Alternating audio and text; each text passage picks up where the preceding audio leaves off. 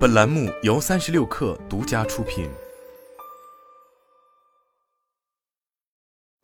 改后文章，本文来自微信公众号雷科技。目前市面上正儿八经的 PC 产品，大概可以分成两个大类：台式机和笔记本电脑。它们可以说是非常古老的电脑形态了，即便是诞生更晚的笔记本，也有几十年的历史了。关于它们的区别，最直观的印象便是台式机体积大、性能强，笔记本便携、性能相对偏弱。但在计算机技术演进的这么多年里，在台式机和笔记本之间，逐渐衍生出了一种新的电脑形态——迷你主机。不久前，小米十三系列发布会上，小米带来的旗下首款迷你主机产品，凭借着品牌自身的热度，吸引了大量关注和讨论。对很多人而言，迷你主机还是一个有些陌生的产品类型。这种产品本质上就是体积比一般台式机小得多的电脑主机。更小的体积可以大幅降低设备空间占用，同时也消灭了台式机在便携性上的短板。以这次发布的小米迷你主机为例，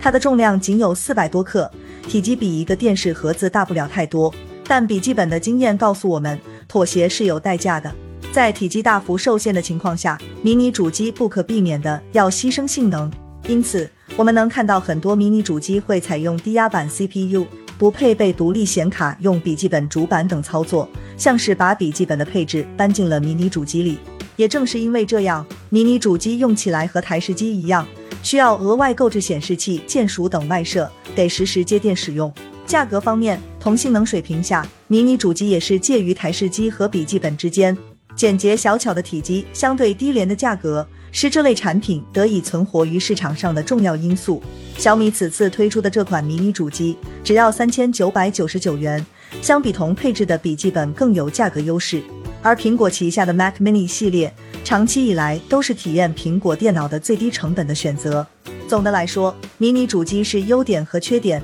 都相当鲜明的产品类型，但真正青睐这类产品的用户并不多。C o n l y s 统计数据显示，过去十年台式机的销量在持续走低，而且出货量远远不如笔记本。这并不难理解，相比台式主机，笔记本更像是一台完整版电脑，可以做到拿来即用，并且体积和便携上的优势是每一个普通用户都能感受到的。台式机虽然销量下滑，但在市场上仍有一席之地。只是台式机用户通常是对电脑有更高要求的群体。比如游戏爱好者对显卡性能要求很高，或者部分专业领域的从业者对存储、CPU 等方面有更高需求，还有部分码字工作者，他们对屏幕尺寸和显示效果、键盘手感等要求更高，也更愿意选择台式机而非笔记本。迷你主机从产品形态来看，本质上仍然是台式机，而且为了追求极致的体积，它在性能、价格或拓展性上都做了妥协。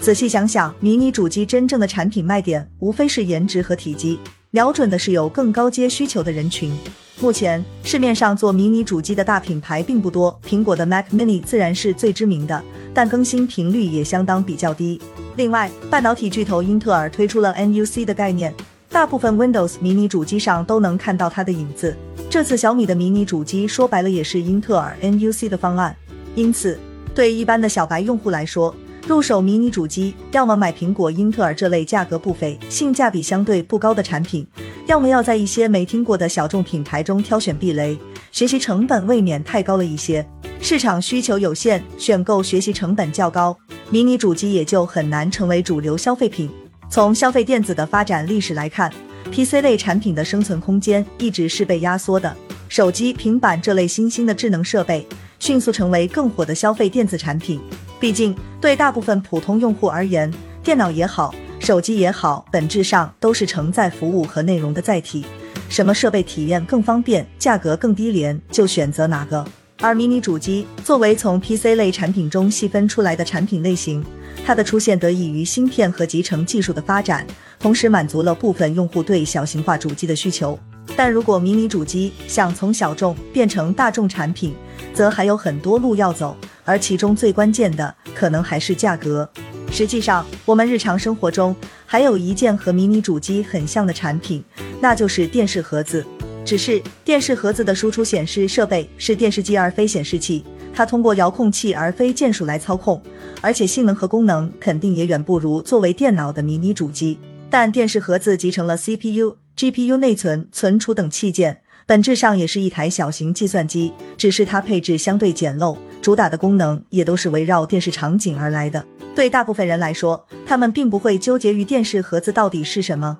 更看重的是它能带来的功能和体验，以及价格。机顶盒类的产品能够持续有市场，说白了还是它能提供和传统电视类似的各大电视台直播的功能，而且价格极低。同样的，迷你主机想要走进大众市场，首先需要把价格降到更低。毕竟这是一个两三千块钱就能买到配置不错的笔记本的时代。而如果迷你主机能做把价格和功能作为核心卖点来宣传，那么或许会有不错的效果。只是迷你主机要把价格做到更低，则需要走量来摊薄成本，这又变成了一个先有蛋还是先有鸡的问题。可能现在谈迷你主机变成主流产品还为时尚早。它还需要培养市场，小米等知名品牌的下场，或许能让这类产品被更多人所知道，说不定就能成为迎来一波快速发展的契机。从这个角度来看，小米迷你主机有了更多超越产品本身的意义。